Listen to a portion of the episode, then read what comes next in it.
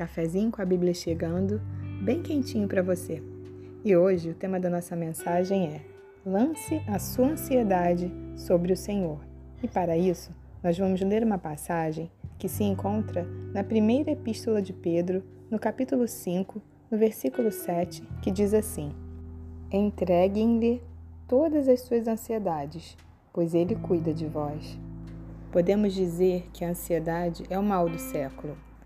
E vivemos num tempo de imediatismo, de estresse, das vidas pseudo-perfeitas das redes sociais, das exigências de corpo perfeito, de sucesso em todas as áreas, mas nós sabemos que isso não é a realidade. No entanto, todas essas informações chegam diariamente a cada um de nós. E como não sermos abalados por cada uma dessas demandas que fazem parte do nosso cotidiano. De uma forma genérica e não técnica, ansiedade quer dizer aflição, agonia, angústia.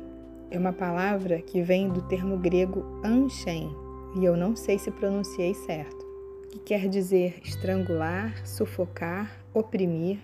E é dessa forma que uma pessoa que está com ansiedade ou crise de ansiedade se sente. De repente, a pessoa se vê tomada de pensamentos negativos que invadem a sua mente e que trazem um desconforto, inclusive físico, trazendo palpitações, falta de ar, náuseas, tremores. Tudo isso vem no pacote.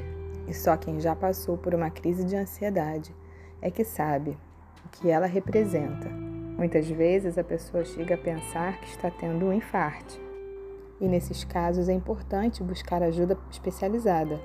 Mas falando de forma corriqueira e sobre as ansiedades que temos no dia a dia. A Bíblia diz nessa epístola que devemos lançar sobre o Senhor a nossa ansiedade.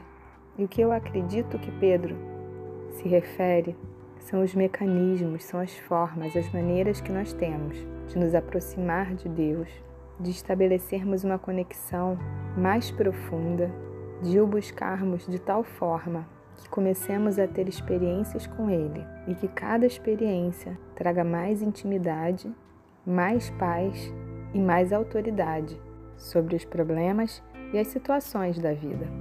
Quanto mais buscamos a Deus, mais o conhecemos, mais conhecemos o seu caráter, os atributos da sua natureza, mais compreendemos e nos enchemos desse amor. E a Bíblia diz que o perfeito amor lança fora o medo. Talvez a nossa dificuldade seja exatamente essa, entender sobre esse perfeito amor.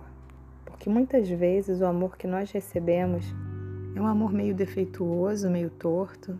Porque se você teve pais carentes, por exemplo, pode ser que você não tenha recebido amor suficiente para suprir as suas próprias carências.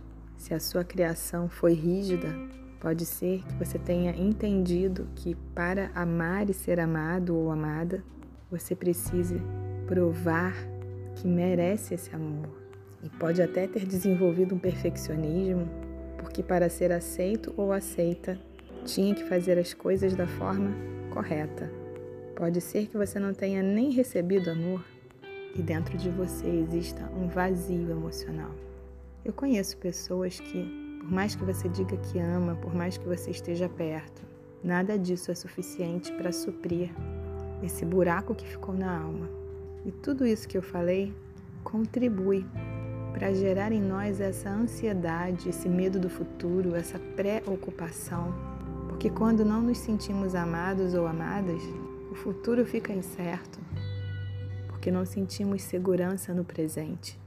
Por isso, que eu quero dizer para você hoje é que você se encha desse amor de Deus que é perfeito, que é diferente do amor que recebemos. E pode ser que você tenha recebido um amor saudável, funcional, e isso é ótimo.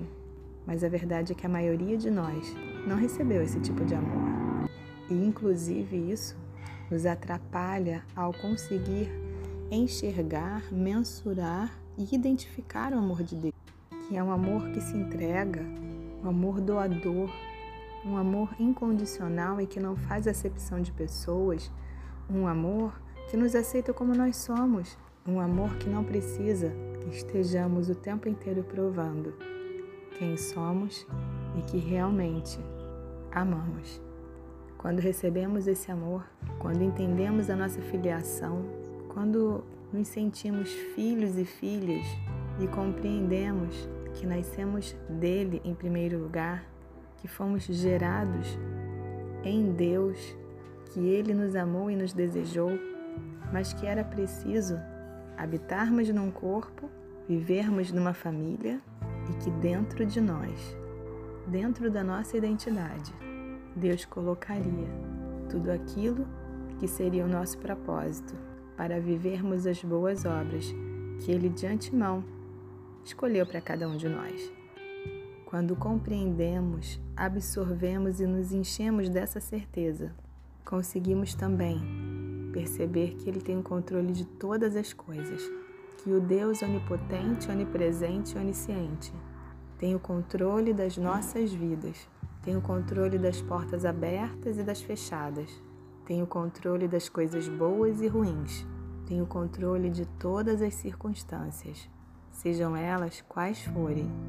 Então, nós temos condições de entregar todas as nossas ansiedades para Ele, porque conseguimos compreender que Ele verdadeiramente cuida de cada um de nós. Não é fácil lançar as nossas angústias, as nossas aflições, os nossos problemas, os nossos dias difíceis, as nossas dúvidas, a nossa incredulidade para Deus, um Deus que nós não vemos, um Deus que muitas vezes parece que estamos orando e falando sozinhos ou sozinhas, mas embora nós não vejamos o seu rosto, podemos reconhecê-lo nas nossas vitórias, nas nossas conquistas, nas nossas experiências, nos nossos encontros. Pode ser que não consigamos tocar nas suas vestes, mas certamente conseguimos sentir a sua presença quando enche o ambiente em que nós nos encontramos. Pode ser que não consigamos escutar a sua voz de forma audível, mas certamente conseguimos sentir aquela voz interior dentro do nosso coração que nos dirige, nos orienta e nos ajuda nos momentos difíceis. Ele tem cuidado de cada um de nós, mesmo que não estejamos percebendo. Pode ter certeza que Ele está mais presente na sua vida do que você pode imaginar. Por isso, lance sobre Ele todas as suas ansiedades, porque Ele tem cuidado e vai continuar cuidando de você. Que Deus te abençoe.